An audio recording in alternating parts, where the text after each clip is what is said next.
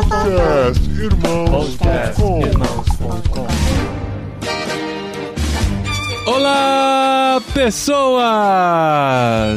podcastirmãos.com Jetlag entrando no ar. Eu sou o Paulinho e tô aqui com o Gustavo que aprendeu a tomar chimarrão com os irmãos da Argentina e nunca mais largou o vício da erva.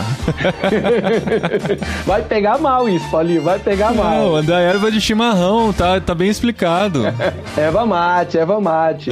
Eu sou Gustavo Borges e estou aqui com minha irmã brasileira, Rafaela Rafi. Aê! Seja bem-vinda, Rafi. e eu tô, estamos aqui com o Paulinho, né? Que espero que ele não se sinta é, excluído do nosso bate-papo entre irmãos, né? Porque foi o único que não morou lá na Argentina. É, isso aí, olha aí, ó. Eu vou ficar, eu vou ser o entrevistador de vocês dois, pelo jeito, né? O Gustavo morou na Argentina, já foi fazedor de tendas na Argentina e a Rafi também, que a gente conheceu recentemente pela recomendação de uma ouvinte, a Carolina Lopes, que nos colocou em contato com a Rafa, falou: vocês têm que conhecer a Rafa, ela tem uma história muito legal. Gustavo fez o briefing, preparou ela aqui pro nosso episódio e a gente vai falar sobre ser fazedor de tendas aqui nos nossos vizinhos na Argentina. Voltamos pra América do Sul.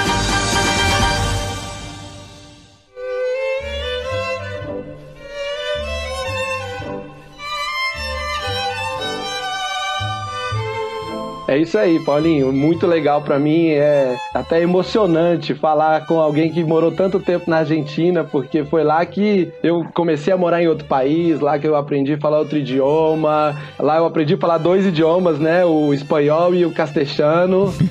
e lá na Argentina eu tive minhas primeiras experiências transculturais de evangelismo que acabaram culminando. Depois Deus trabalhou e culminou nisso tudo, que é a Tente hoje, que é esse ministério de fazedores de tendas e tantas coisas bacanas que a gente tem feito. Deus confirmou no meu coração quando eu estava lá na Argentina. E eu fui para lá porque eu fui enviado pela minha empresa, mas a história da Rafi é um pouquinho diferente. Como é que você foi parar na Argentina, Rafi? O meu foi meio que assim, apesar de eu ainda não ter conhecido a Cristo, né, eu vejo que foi tudo favor do Senhor, porque realmente eu decidi em fevereiro, assim. Eu fui para fazer medicina, né? Eu nunca tinha prestado vestibular para medicina aqui, nem era um sonho meu, nem nada. Eu queria sempre na área de saúde, mas não queria medicina, queria odonto. Em fevereiro eu falei, vou, fiz 18, né? Dia 16 de fevereiro, dia 17 eu pude começar com a papelada. No fim, fui assim, menos de meio mês, dia 4 de março eu já tava lá. Geralmente a gente tem que ter toda uma preparação, né? Um ano de documento e tudo mais, e no fim foi tudo muito rápido, mais rápido que eu esperei, achei que não ia dar certo certo e deu certo, era pra eu estar tá lá. E eu fiquei morando 10 anos lá na Argentina. Caramba, em pouco tempo você decidiu, foi. Imaginar, né, que tem gente que passa tantos anos tentando fazer medicina na vida, né? pois é. Como é que é esse processo de entrar numa faculdade lá na Argentina? Então, lá eu fiz, né, a UBA, que é a Universidade de Buenos Aires. Ela atualmente ela é a melhor faculdade da América Latina, né? E para você entrar na faculdade, você você precisa fazer um ano de curso. Nesse curso são seis matérias. Nessas seis matérias você tem que aprovar, né? Ter a nota mínima e tudo mais, mas não é que é um dia de prova igual o vestibular daqui. Você tem um ano todo fazendo essas seis matérias. Tem gente que consegue fazer em meio ano, tem gente que consegue fazer em três anos. O tempo máximo são três anos. Você conseguiu fazer em 15 dias, né?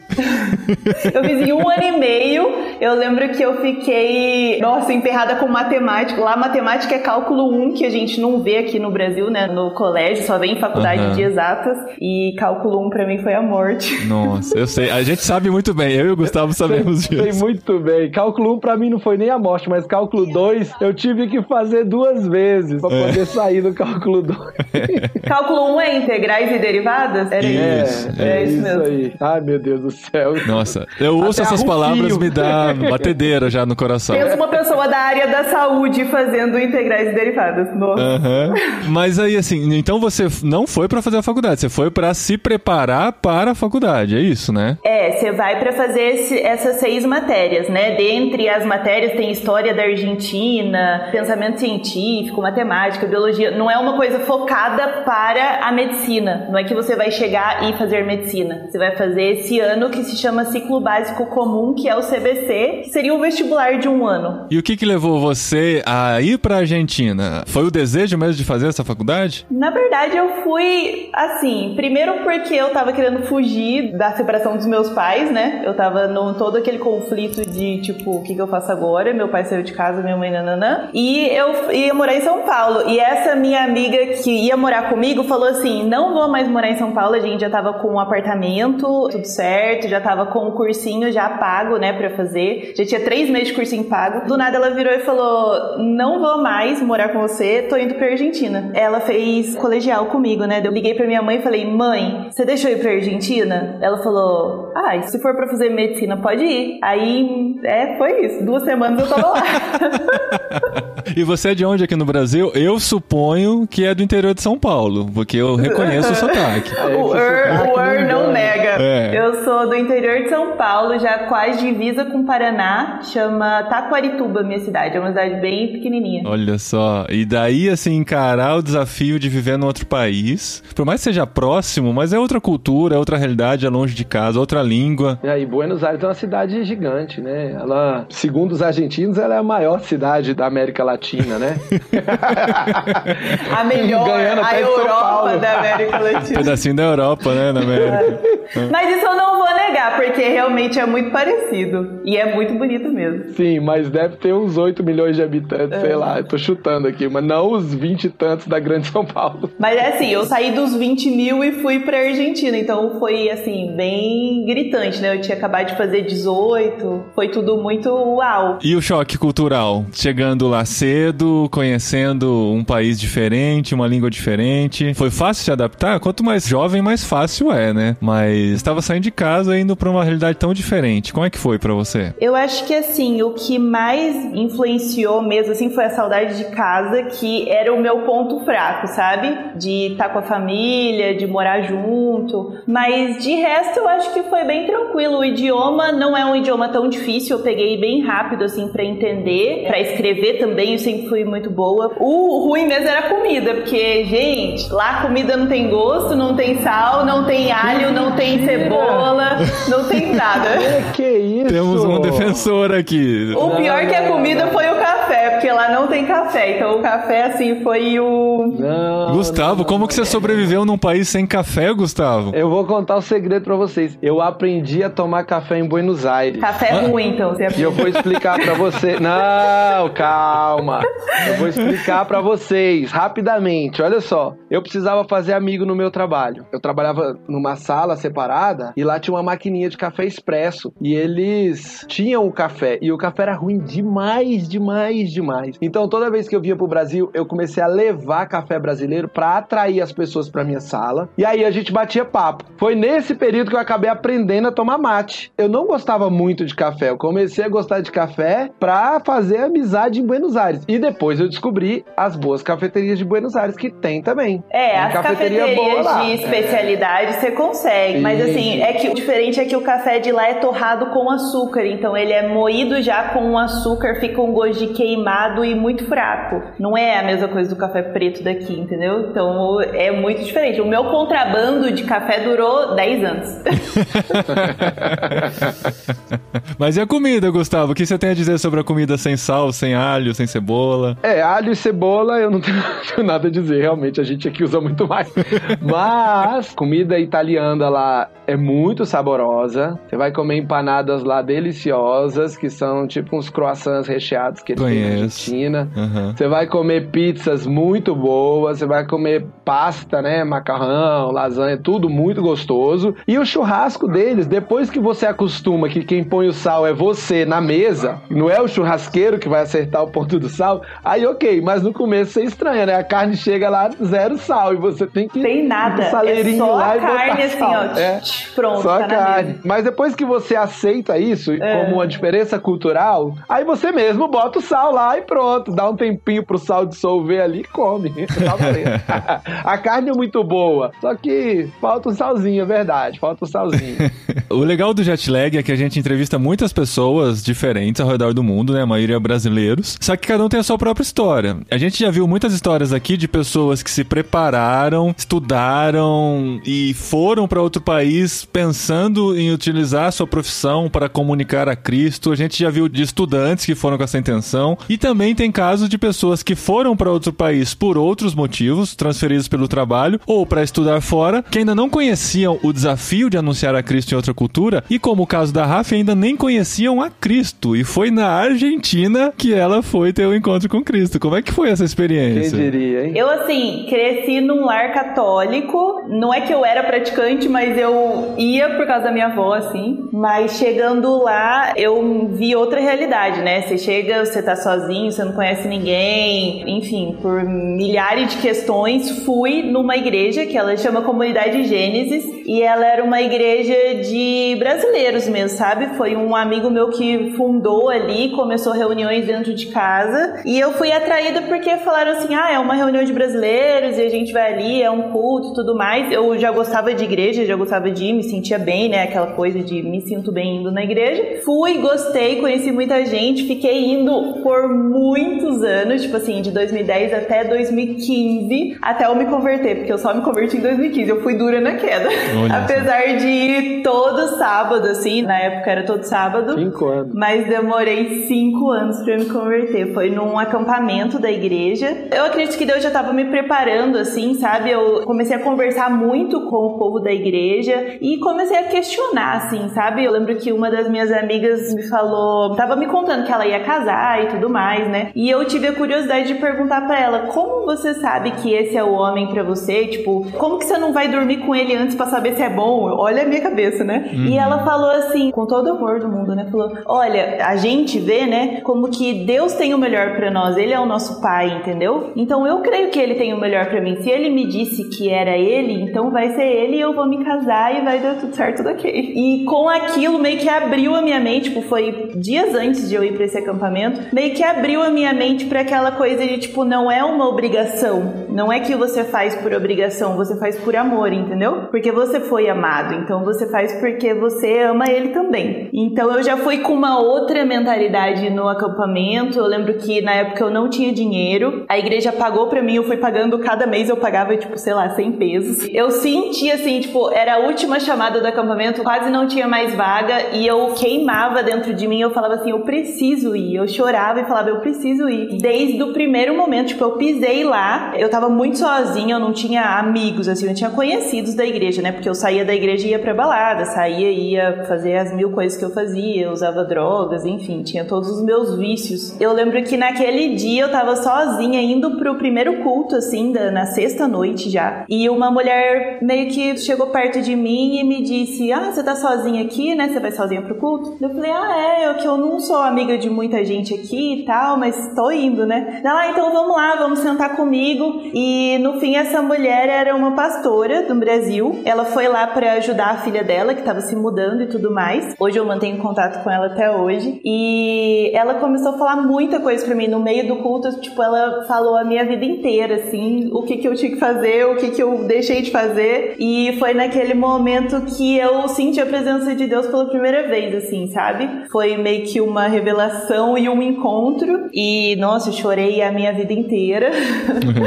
e senti realmente que era aquilo, entendeu? Isso foi na sexta, no sábado eu já recebi a confirmação de, tipo, que eu precisava me batizar. Eu falei assim: olha, se eu tô aqui agora, eu demorei cinco anos para realmente conhecer Jesus, é porque ele tem um propósito para mim. Então eu já fui muito certa no que eu precisava fazer. Eu falei: é isso, é isso. Eu já sou grande, já não tenho mais 15 anos nas costas e eu preciso tomar uma decisão, entendeu? E essa foi a minha decisão. No domingo eu já me batizei. Eu lembro que no sábado eu tava com um maço de cigarro na mão, lá no meio do acampamento. Eu ia fumar, fui escondida lá, né? Fui atrás da moita, assim. Peguei o cigarro na mão, comecei a tremer, que eu falava assim, meu Deus, o que que tá acontecendo comigo que eu não tô conseguindo nem fumar? Caramba. E eu senti que tinha alguém já me vigiando. Eu falei, meu Deus, depois que a gente vai entender, né? Eu já senti a presença do Espírito Santo nesse segundo dia aí já de acampamento e foi assim.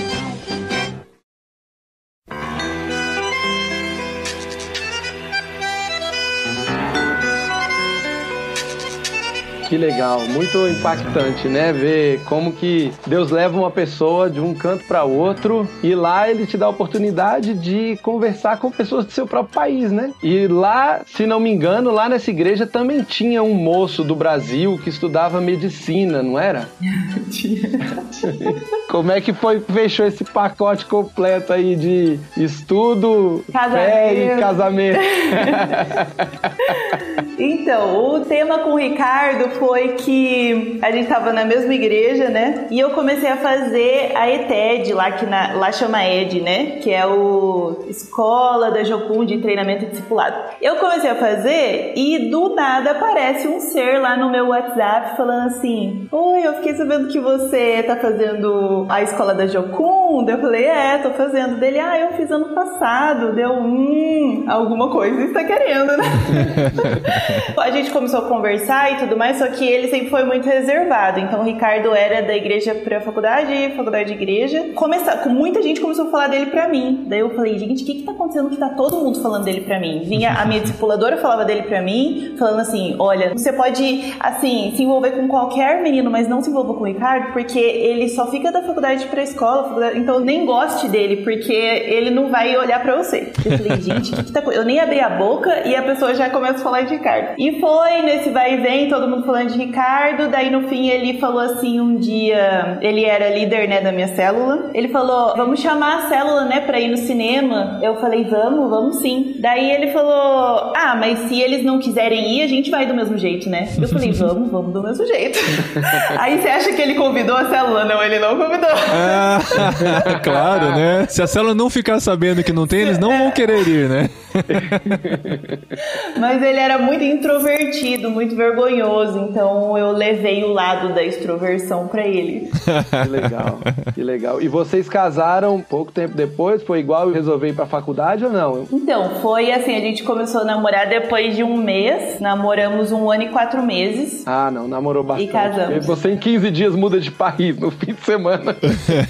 Só não casou antes porque o pai dele não tava muito de acordo, né? Porque dois estudantes estudantes, dependendo de pai e mãe, casar do nada, meu Deus. É, realmente. Então você ainda não tinha se formado com seis anos de. Não, Buenos lá Aires? na faculdade você tem o primeiro ano de CBC, né? Aí do CBC você tem mais seis anos de faculdade e mais um ano de ar. Então geralmente leva sete, oito anos de faculdade. Uau! E ele também se formou junto com você ou se formou antes? Ele estava bem adiantado, assim. Só que quando ele estava no quinto ano, eu estava no segundo, a gente se conheceu. Chegou num momento que eu adiantei muito a faculdade, fiz tipo quatro anos em dois anos e meio, porque eu atrasei os primeiros anos. Falei assim: não, agora eu vou terminar porque eu quero casar. então eu fiz os quatro anos em dois anos e meio, os quatro últimos. Aí, só que no fim a gente casou mesmo, eu tava no quarto ano, ele tava no quinto, mais ou menos, e deu tudo certo. E como é que foi começar a trabalhar lá na Argentina? Como é que anda o mercado de trabalho para os médicos lá na Argentina? Qual que foi a sua especialização? Eu não fiz residência ainda, né? Eu peguei meu diploma em 2018 2018, agosto de 2018, e fiz uma pós em medicina estética, né? Eu trabalhava em ambulância, assim, com colégios e trabalhava na área de medicina estética. Mas o mercado de trabalho em si, o médico não é muito valorizado, né, na Argentina. Não tem sindicato e o que manda lá são os sindicatos, né? Então, se você tem um grupo de trabalhadores que tem um sindicato, você vai ganhar muito. Tipo, os porteiros do meu prédio ganhavam mais que a gente, sabe? Era uma coisa assim Acredito. surreal. Acredito. É a parte francesa lá da Argentina, são esses sindicatos. então é muito assim, é muito desvalorizado e você trabalha muito. Então é plantão atrás de plantão para ganhar pouco. Mas era aquele pouco que dá para você viver, dá para você ter uma vida normal, assim. Só que é uma coisa de tipo, a Argentina, mesmo que você trabalhe muito, você não consegue comprar alguma coisa, tipo um imóvel, um carro já é difícil comprar porque os apartamentos, por exemplo, são em dólar. Então, um apartamento custa, não sei, 900 dólares dólares. E um dólar é 180 pesos, 160 pesos, eu não sei quanto que tá agora. Então você tem que trabalhar, tipo assim, a sua vida inteira guardando dinheiro e nem assim você consegue comprar algo, entendeu? Então não é uma coisa muito estável. E vocês dois já estavam trabalhando quando começou a pandemia? Tá, os dois trabalhando. Eu trabalhava numa empresa privada que atendia colégios, né? Tipo, eu ficava na ambulância na Zona Norte, que são colégios de gente bastante rica, digamos assim, fazia um ou outro plantão. Agora o meu marido trabalhava no SAMU de lá, né, que é o SAMI, então ele tava em toda essa parte de urgência e emergência, assim mesmo, na correria, no plantão, plantão, plantão, plantão. Eu sempre gostei das coisas mais tranquilas, eu gosto de consultório, o dele é corridão. Ele é mais intensivista. É. O dele é sangue. E você acha que o seu encontro com Cristo, de alguma forma, não precisamos forçar nada, né, pra falar que transformou a sua profissão, coisa assim, mas nessa carreira toda, né, você fez uma boa parte da faculdade sem conhecer a Cristo, depois você teve encontro com Cristo e tal. Você vê uma diferença prática nos seus estudos, ou no seu preparo, na sua forma de ver a profissão depois desse encontro com Cristo? Nossa, com certeza. Desde a parte de estudos, porque eu era uma pessoa muito ansiosa, eu tive crise de pânico desde os meus 10 anos, então desde os 10 anos eu tenho é, acompanhamento com psicólogo e tudo mais, né? Tomava muito medicação, tipo tarja preta, tarja vermelha, e desde o momento que eu me converti, eu lembro que eu não conseguia aprovar as matérias, tipo, lá é obrigatório ter final, por exemplo, né? Toda matéria, mesmo que você tire 10 e 10, você tem uma final para fazer. Então uhum. eu não conseguia fazer a final, porque era sempre oral, porque eu tinha ataque de pânico em ir render a prova. Então eu não conseguia nem chegar lá para fazer, eu anulava totalmente. E depois que eu conheci a Cristo, eu, nossa, eu virei outra pessoa. A minha psicóloga olhou para mim e falou assim: "O que aconteceu com você nesse fim de semana?" Ela não acreditava. Foi surreal, porque ela olhava para mim e ficava assim: "Não tô conseguindo entender". E eu falava para ela e ela ficava mais sem entender ainda, porque a pessoa não conhece Cristo, então tipo, para ela é loucura, né? Para ela é loucura, não faz sentido, né? Uhum. Então eu parei com todos os meus medicamentos, né? A, a minha psiquiatra também falou que eu tava doida da cabeça.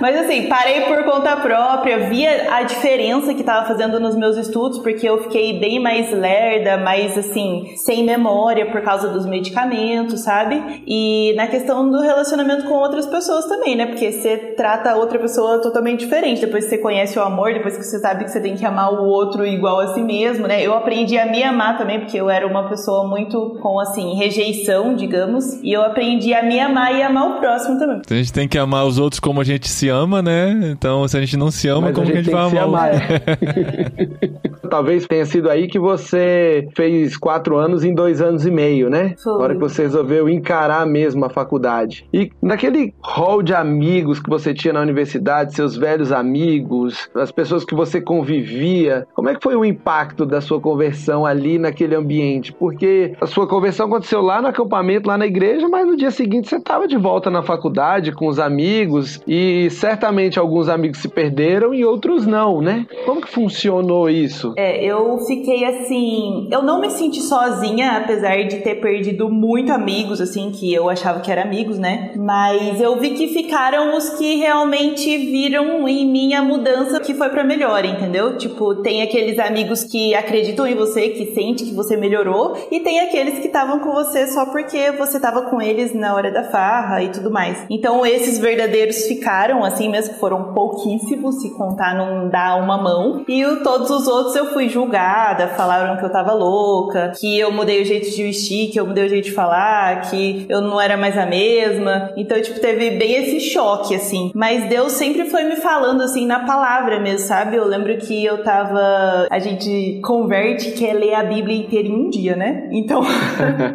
Era aqueles jejum louco de três dias que eu falava assim, agora Deus vai falar comigo. E Deus descia da terra e falava, olha, você tem que parar de fazer isso, isso, isso, isso, isso. Aí eu fui saindo de conversa de WhatsApp, que tinha muita besteira. Eu mesmo fui me afastando, mas eu vejo que pra mim eu precisava disso, entendeu? Pra eu dar um clique ali naquela nova vida, sabe? Nesse caminho, você me contou que a igreja Gênesis era uma igreja pequenininha, mas que ela estava também no momento de começar a crescer. Pelo que eu me lembro que você me contou, você participou desse crescimento. E esse crescimento não foi um crescimento só de brasileiros indo lá para a igreja, né? Tinham pessoas também argentinos e de outros países, porque Buenos Aires e a UBA, né, é uma faculdade muito latino-americana. Tem gente de toda a América do Sul, é bem uma cidade que é bem cheia de gente de outros países. Como é que foi a chegada dessas pessoas? Como que você participou desse momento? Porque pelo que eu sei, a igreja hoje é bem maior do que era, né? É, a Gênesis ela passou por um processo assim que ela tava, a gente congregava em um lugar, nunca foi nosso lugar, né? Em nenhum dos lugares que a gente passou da Gênesis, os milhões de lugares que a gente teve era sempre alugado. Mas nessa época tava num lugar emprestado e ela saiu dali. Quando ela saiu dali, tipo, uma parte ficou congregando naquela igreja que a Gênesis estava e a outra parte saiu com a Gênesis, sabe? Então a gente foi, né, eu e meu marido, assim, quem fundou a Gênesis e tudo mais, ficou com a Gênesis e nesse momento, assim, não tinha quase ninguém na igreja. E eu lembro que depois de um tempo, foi o quê? Depois de um ano dessa, assim, a gente fazia culto, tinha culto que tinha 15 pessoas, mas a gente tava lá, entendeu? Tinha célula, parecia uma célula, mas era o culto. então, nessa época que não tinha ninguém, assim, eu lembro que um dos presbíteros, né, falou: Olha, eu escutei de Deus que vai crescer e eu vi isso e vai acontecer. E foi numa época que eu comecei a crescer muito no Instagram também. Eu era uma pessoa muito vergonhosa, tipo, eu tinha aquela coisa de rejeição, né? Não conseguia falar para as outras pessoas porque eu já sentia que eu estava sendo julgada. Deus quebrou tudo aquilo em mim e falou assim: Olha, agora você vai ter a sua vida no Instagram, entendeu? Você vai ser a famosinha aí da Argentina. E foi que a minha vida fez assim, ó, de ponto cabeça, que eu falei: Meu Deus, como que eu falo para esse tanto de gente? Eu cresci muito no Instagram e eu vejo que foi uma maneira de Deus fazer com que eu falasse de Jesus para essas pessoas que ou estavam afastadas ou que não conheciam a ele, sabe? Não digo que, uau, a Gênesis cresceu por minha causa, mas foi uma das maneiras que Deus fez para atrair mais pessoas. Então, a Gênesis teve que mudar de lugar, a gente congregava na casa de alguém, a gente mudou para um outro lugar. O lugar era tipo assim, sei lá, cinco vezes maior. Desse lugar já tava muito cheio em, sei lá, um ano e pouquíssimos meses assim. Mudamos para outro lugar, então tipo, cada vez mais eram mais brasileiros e tinha gente do Chile, tinha gente da Angola, tinha gente da Colômbia. Então foi assim um, uma época muito bacana assim, né, até vir o coronavírus. Mas esse seu conteúdo que você produzia nas redes sociais era em português ou era para argentinos mesmo? Qual que Não, é o público? Sempre falei em português. Tipo, o foco nunca foi falar de Jesus, sabe? O foco era falar de, sei lá, compras baratas em Buenos Aires, onde eu arrumo cabelo em Buenos Aires. Por quê? Porque quando eu cheguei lá não existia isso, entendeu? Não tinha o YouTube, não tinha Facebook, era Orkut e MSN. Uhum. Então a gente chegou com zero conteúdo, assim, a gente chegou do nada, do zero, num, tipo, pra você procurar um endereço, você tinha um livrinho, assim, que é o Guia T, ele deve lembrar do Guia T. Lembro demais, eu tinha o guia T. Então não tinha Google, entendeu? Você tinha todo um caderninho que você tinha que ver um mapa. Pra você enxergar o mapa inteiro, É. você tinha que folhear 20 páginas pra achar o mapa, entendeu? Sim, o guia T era o mapa encadernado, né? Você É o, é o guia quatro ele. rodas do Brasil, né? Que a gente conhece bem também. Né? É, mas Não, um você vê os ônibus, sabe? As linhas onde Ah, passa tá. cada linha. Era mais simples, era mais mapa mesmo, era mais É. como você se locomover na cidade. Entendi. Não era pra turista, era pro morador local. Ah, tá. Então você pegou toda essa evolução na Argentina e entrou nessa vibe também, nessa onda, né? Uhum. É, Começou esse, tipo, não era pra falar de Jesus, mas no fim acabava falando, entendeu? Porque era pra isso. Não é que eu postava só conteúdo cristão, mas falava de um jeito que não era aquela coisa religiosa que muitas vezes afasta as pessoas, assim, sabe? Eu mesma, Sim. quantas vezes eu tive preconceito em ir numa igreja evangélica porque as pessoas pregam religião e não o amor de Cristo. Óbvio, tem as duas partes, obviamente, mas. Até eu que sou cristão desde criança, se o cara começa a postar muito conteúdo falando só sobre essa realidade, até eu me desconecto, né? Imagina quem não Claro. conhece a Cristo. Então a gente tem que ter muita sabedoria no que a gente posta. A gente fala muito sobre isso no nosso podcast, né? E legal, desde o começo você já foi sacando isso, né? Você tá falando sobre conteúdo, você não tá lá fazendo Claro, proselitismo. Fazendo engolir, entendeu? É, não é que as pessoas não vão seguir porque eu sou cristã, porque se seguirem porque eu sou cristã, vai ter só cristão. Então eu É. vou estar falando pra um monte de gente que Exato. já conheceu a Cristo, entendeu? E a estratégia de fazedor de tendas é exatamente essa, né? Você está no mundo, né? Você está no meio dos não cristãos para poder ser testemunha, porque ser testemunha entre crente é Claro. muito fácil, né? Eu costumo dizer que quando a gente tá com os irmãos da igreja é a antessala do céu. É, lá no céu vai, a gente vai estar tá com os irmãos, entendeu? Agora, e as outras pessoas que a gente conhece claro. que não são nossos irmãos? Onde eles estarão? É, faz parte da nossa tarefa comunicar isso. Muito legal que Deus vai dando estratégias, né? E você começou com essa estratégia de Instagram, de redes sociais, enquanto você terminava a faculdade, enquanto você se desenvolvia ali. E a estratégia, pelo que eu sei, continua até hoje, né? Ô, Raf, o que significa ser uma skin influencer? Explica pra gente. Skin influencer.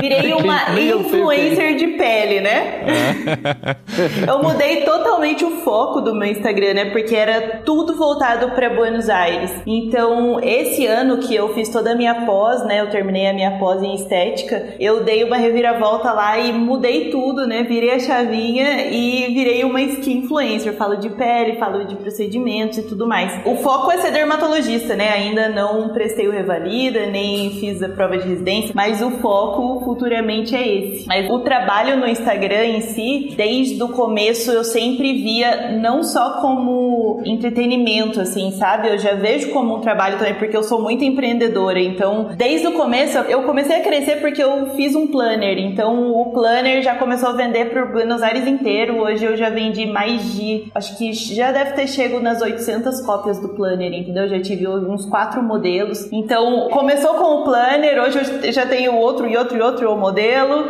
Desculpa. E não só. O que é um planner? O que é um planner?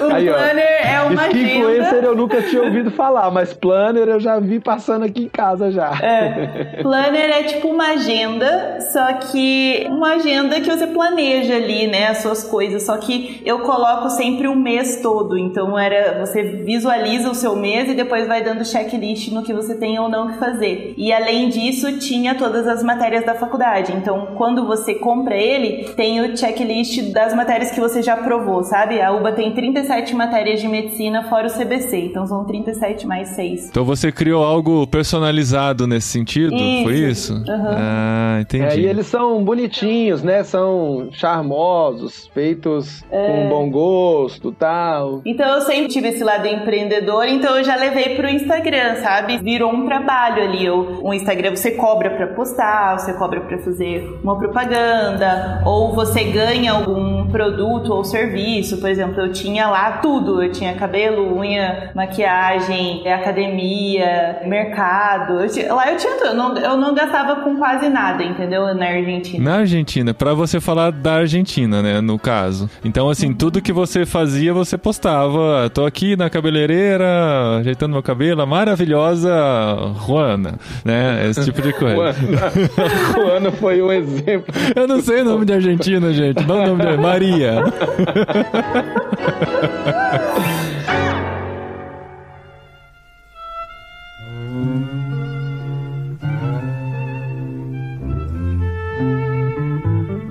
Mas peraí, de repente você virou influencer e ser influencer te sustentava, mas mesmo assim você trabalhava na ambulância e ia lá cuidar das crianças que se machucavam nas escolas. Você já tinha acabado a faculdade, a pós-graduação, se convertido, casado, já tinha feito essas coisas todas. E aí chegou a pandemia no começo do ano e turning point qual foi o impacto da pandemia na sua vida em 2020? Então, a quarentena começou, se eu não me engano, no comecinho de março. E eu tava trabalhando, né, nessa ambulância, nos colégios e tudo mais. Meu marido tava fazendo plantão. E do nada me ligaram falando: olha, não vem mais porque o governo fechou tudo, não vai mais ter colégios. Vamos ver como vai continuar. Nisso cortaram tudo, né? Não tinha mais salário, não tinha mais nada. Uau. Aí eu falei: beleza, né? Tem o trabalho trabalho do meu marido, graças a Deus. Só que nisso eu fui vendo que a gente tava ganhando um dinheiro bom com o Instagram, entendeu? Então a gente viu que mesmo eu não trabalhando fora, né, digamos assim, só com o Instagram e com o trabalho dele, a gente tava conseguindo nos sustentar. Então ficou por aquilo mesmo. Eu procurei outros empregos, né, me inscrevi no site do governo para trabalhar em hotéis com coronavírus, porque quando você chega lá e você apresenta sintomas para você ficar isolado, né, se você mora com a sua família, você fica num hotel. Então eu me inscrevi, eles me chamaram para trabalhar no hotel, daí ficaram de me mandar o dia e passou dois meses e ninguém ninguém me mandou nunca mais o dia e eu ficava cobrando, falava assim: olha, preciso trabalhar, preciso trabalhar. Ninguém nunca me chamou. Aí eu fui ficando naquele estado, né? Tipo, ah, pra mim tá ótimo, tô aqui em casa, tô trabalhando com o que eu gosto, que, né, querendo ou não ser influencer, você edita uns vídeos lá, é uma coisa legal, eu gosto de ficar no Instagram e perder tempo no Instagram. E fechou, foi o útil e o agradável, né? Aí chegou um dia que uma amiga minha falou assim: Estou indo na sua casa, em plena pandemia, né? Estou indo na sua casa porque eu tô indo embora pro Brasil, quero me despedir de você. Eu falei: Meu Deus, a menina vem ilegal aqui, né? Porque a quarentena da Argentina foi muito rígida. Então, se você saía a duas quadras, você já tinha um policial pedindo seu documento, o que, que você tá fazendo, que mercado que você vai, entendeu? Você só podia ir no mercado ou na farmácia. Ela foi lá, foragida, chegou em casa, a gente se despediu, eu fiquei toda assim, meio que querendo ir embora também. Um dia depois, eu orei muito a Deus, falei: Olha, Deus, eu, minha vontade mesmo é ir embora, não aguento mais ficar aqui, eu não quero mais ser estrangeira. Eu falei desse jeito, eu não quero mais ser estrangeira, já tô no meu limite, eu tava assim, quase tendo ataque de ansiedade de novo por estar presa, porque eu tinha medo da polícia, eu não tinha medo do coronavírus. e foi assim, um ser apareceu na minha frente e disse: Você não quer fazer uma parceria comigo? Eu tenho uma empresa de ônibus e tô levando gente pro Brasil e você vai com seu marido, com a sua cachorra, eu aceito cachorro. A Yoko não pode viajar de avião porque ela é braxcefálica, né, minha cachorrinha. Então, assim, juntou tudo. eu falei, meu Deus, eu orei um dia que eu tava querendo ir, no outro dia eu já tinha passagem, entendeu? Então foi tudo muito rápido. Eu falei com meu marido, ele falou assim: a gente não vai, você pode ir, vai você e a Yoko, eu vou ficar aqui, em algum momento você volta. Eu falei assim: eu não vou de jeito nenhum sozinha, como que eu vou te deixar aqui trabalhando? Ele tava assim, num burnout horrível e ele, assim, a gente tava numa convivência assim, conflitante, porque ele tava muito estressado. Então eu falei: olha, desse jeito não dá, porque você não tá vivendo direito, né? Você não tá aproveitando, você tá só se estressando. Cancelaram as férias dele por causa da pandemia. E serviço de emergência, né, de SAMU, é muito pesado. Então era todo dia muita coisa, muito suicídio, porque na pandemia aumentou muito. Então era uma coisa assim, bem forte. E ele falou que não ia de jeito nenhum. Eu falei, então vamos morar. A gente orou junto, chorou. Ele ligou pro pai dele. O pai dele falou: vem que eu arrumo a casa aqui do lado e vocês ficam aqui. Vocês não precisam pagar aluguel. Tem uma casa aqui do lado pra vocês, é só terminar o reboco e tudo mais. Aí eu falei: pronto, já tem a viagem, já tem a casa, não precisa pagar aluguel. Vamos vender tudo que a gente tem. Aí ele não tava muito seguro ainda, ele falou assim: só vou se sair a data do Revalida. No outro dia de manhã saiu a data do Revalida. Eu falei: você quer mais o que, querido? não tem mais outra solução, entendeu? A gente vai. Muito bom. Aí ele aceitou, a gente orou, vendeu tudo. No mesmo dia a gente começou a vender, eu vendi tudo, porque você começa a ser influencer, você tem um milhão de pessoas que estão ali, entendeu? Aí eu coloquei tudo no Instagram e em uma semana e meia a gente tava no Brasil. Uau! Igualzinho quando você foi pra Argentina, né? É. Foi. E- Deus levou e Deus trouxe. É, mas fica a pergunta, você ficou traumatizada de morar fora do país? Tipo assim, ah, eu não quero mais isso pra minha vida, não quero mais ser estrangeira, ou já tá voltando aquele bichinho assim, não, quero uma nova aventura logo na minha vida? Não, eu sempre gostei de morar lá. Tipo, no começo foi difícil, como eu disse, pela saudade, mas eu gosto muito de Buenos Aires, assim, gosto muito da Argentina. Mas eu não sei se eu voltaria a morar lá, entendeu? Só em caso de necessidade mesmo. Tipo, ó, você tem que ir pra lá. Eu iria. Deus fala, olha, você vai? Então eu vou.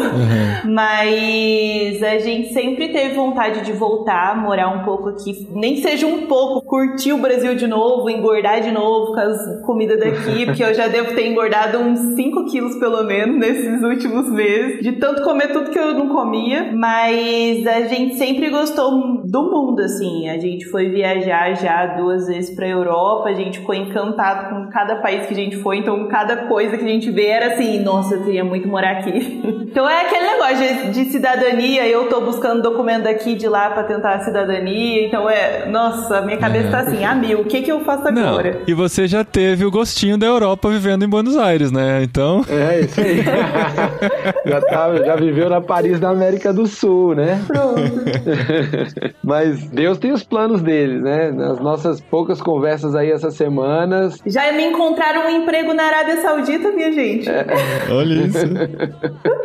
Já tem oportunidade no mundo todo, porque eu até falei para ela, eu falei, olha, emprego na Oriente Médio, Sudeste Asiático, na Ásia como um todo, tem. Só precisa falar inglês fluente. Aí ela deu duas engasgadas e falou, espanhol não serve? Eu falei, não, espanhol não serve. e lá estamos de volta ao inglês. Mas o, o inglês está sendo treinado, tá? O inglês está sendo treinado. É, vamos sair desse intermediário aí, que assim que esse inglês estiver fluente dos dois, a gente tem os programas da Tente que ajudam a, a colocação profissional de fazedores de tendas, de missionários. E quando você já tem uma experiência transcultural, é mais fácil que você seja aceito em uma outra experiência transcultural. Uhum. Porque as empresas, quando elas fazem uma entrevista, elas falam assim: poxa, aquela pessoa, ela já conseguiu se adaptar uma vez. A Rafaela já viveu essa adaptação, morou 10 anos no outro país, aprendeu o idioma de lá. Se ela já conseguiu fazer isso uma vez, a chance dela conseguir fazer isso de novo é muito maior. Porque a maioria das pessoas que são expatriadas, elas acabam sendo devolvidas, ou na verdade pedindo para voltar, com um, dois anos, porque elas não aguentam o choque cultural. Quando elas passam lá no vale do choque cultural, elas dão para trás e voltam. Eu já vi vários casos, já conversei com vários headhunters que se você já foi uma vez, você tem mais chance de ir de novo. Você já foi duas, a sua chance aumenta. Então, quanto mais vezes a pessoa teve experiências em outros países, mais vezes ela terá, porque ela vai pegar o gosto, ela vai aprender a aprender, ela vai aprender a se adaptar e isso passa a ser o principal diferencial do currículo da pessoa. Eu consigo me adaptar transculturalmente fácil. Eu consigo aprender um outro idioma. Eu consigo me transformar, me reinventar. Então, certamente essa primeira experiência vai abrir portas para outras experiências. E essa primeira experiência, no caso de vocês dois, né? Ele já falando de você e de seu marido, ela foi bem formativa, né? Vocês foram aí terminando a adolescência para estudar e aí se transformaram e voltaram profissionais com um currículo melhor, com mais conhecimento, com mais experiência, amando mais o Senhor, com experiência de pregar o evangelho, de compartilhar a palavra. Então, tem o um mundo pela frente. E você tá querendo dizer então que daqui a uns anos a Rafa e o marido vão voltar para contar a história do novo país para onde eles foram? Eu nem diria anos. Eu nem diria anos no plural, entendeu? Uhum. Pode ser que seja mais Meu rápido. Meu Deus do céu. Já, acabei de chegar, já estão querendo me tirar daqui. Não, curte aí, pelo menos um Natal nesse calorão aqui. É. Pelo menos um Natal aí. Deixa a pandemia dar uma arrefecida que as vagas de emprego voltam. Apesar de que, se você está nos ouvindo aí, ouvinte, vagas para médicos que falam super inglês, tem bastante. Então basta você fazer nossos cursos, treinamentos para médico, para enfermeiro. Mesmo durante a pandemia, esse mercado está aberto. Tem mais algum curso que dá para fazer esse ano, Gustavo? Agora só 2021? Em inglês ainda tem, mas em português só 2021. Em inglês a gente ainda tem o Go Equipped módulo 1 e módulo 2, que dá para fazer online, tem lá no site da tentinternational.org. Mantemos o desconto de 50% para os brasileiros. Com castechano não tem não. Não, curso em castechano não tem não. A gente deve ter no começo do ano curso em espanhol também, mas aí não online e sim presencial. E a gente tem uma tente na República Dominicana. Eles ensaiaram o ano todo para ter cursos lá e a pandemia não deixou. Mas cursos em inglês ainda dá para fazer esse ano. No ano que vem a gente volta com mais Go Experience, com mais Go Equipped em português. Estamos aí com o Go Discover em português para quem está querendo entender melhor sua vocação. Então tem bastante coisa aí para o próximo ano, mas ainda dá tempo se você fala inglês o suficiente para assistir umas aulas e escrever umas respostinhas de umas tarefas. ainda dá tempo, entra lá em tentinternational.org e usa aí o nosso cupom Brasil2020 que te dá um desconto de 50%. 50. E é exclusivo para nós mesmo, hein, gente? Não acho Isso, que... esse... Não tem um é, Espanha 2020, outro Não. Canadá 2020, não. É só Brasil 2020. Não, Brasil 2020. Tem um especial só para Nigéria também, porque o pessoal da Nigéria tá bem focado em aprender e desenvolver. E a principal profissão lá na Nigéria, muito interessante, eles estão se treinando e se preparando para serem professores de inglês, que é o idioma nativo lá deles. Que legal. E a Tente na Nigéria montou uma escola de professores de inglês. Olha que legal. Para poder treinar e preparar as pessoas para conseguir ensinar inglês em qualquer lugar do mundo. Muito Quem sabe bom. até para RAF. lá na Nigéria, olha lá. Vai lá na Nigéria é, aprender vai. Inglês. Igual a Rebeca foi para a Índia ó, aprender inglês. É, é. Tem, tem, quem foi para a Índia, por que não ir para a Nigéria, né? É. E, gente, apesar do clima de fim de ano aqui, falando que o ano já tá cancelado, tem mais dois jet lags ainda em 2020, hein? Tem, tem, tem sim. Especiais. A gente tá com intenções aí de dar a volta ao mundo nesses dois jet lags que faltam. Isso. Vamos sair aqui bom. da América e vamos rumar lá pro outro lado do mundo. Muito bom. Rafa, muito obrigado por participar com a gente e compartilhar um pouco da sua história. Toda a história é incrível e ensina bastante pra gente, a sua também. Muito legal te conhecer e a gente espera muito que você volte aqui daqui um tempo para contar a nova fase dessa jornada.